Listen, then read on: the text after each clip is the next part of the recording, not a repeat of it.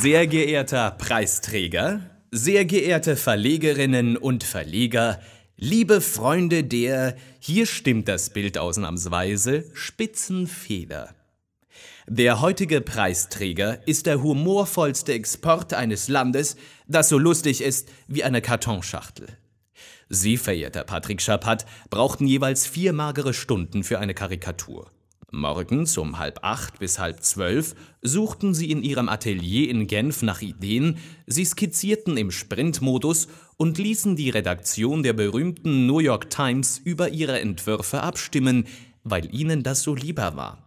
Und schließlich zeichneten sie dann eine Karikatur, die immer lustig und tiefgründig, leicht und gleichzeitig schwer zu sein hatte.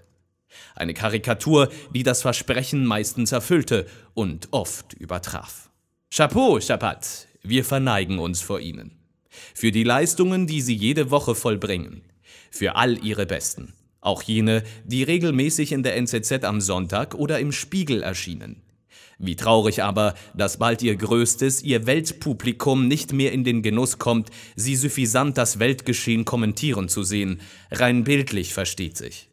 Denn ihre politischen Karikaturen erscheinen ab Juli nicht mehr in der internationalen Ausgabe der New York Times, weil dann nämlich gar keine Karikaturen mehr erscheinen.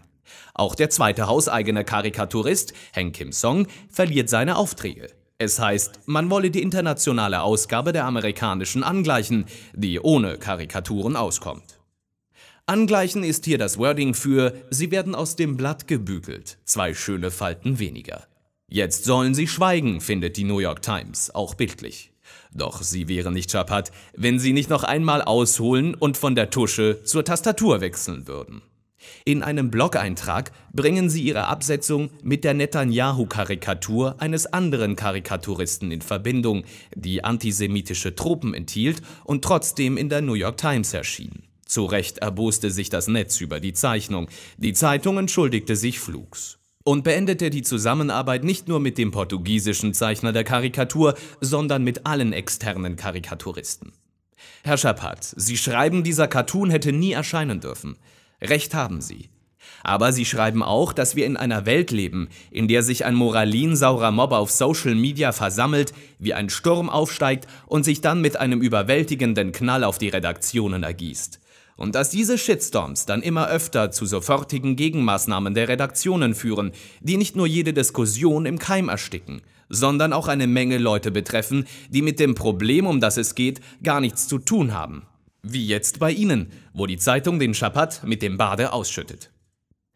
So wird eine kritische Stimme leiser gestellt. Eine, die auch ein Lautsprecher war für jene unter ihren Kolleginnen weltweit, die sich nicht äußern können oder konnten, weil sie entlassen wurden oder um ihr Leben fürchten, weil ihnen autoritäre Regierungen mit Verfolgung drohen.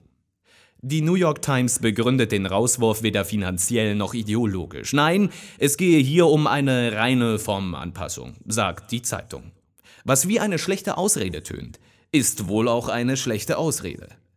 Denn die New York Times entledigt sich all ihrer Karikaturisten, nachdem sie über Wochen harter Kritik ausgesetzt war.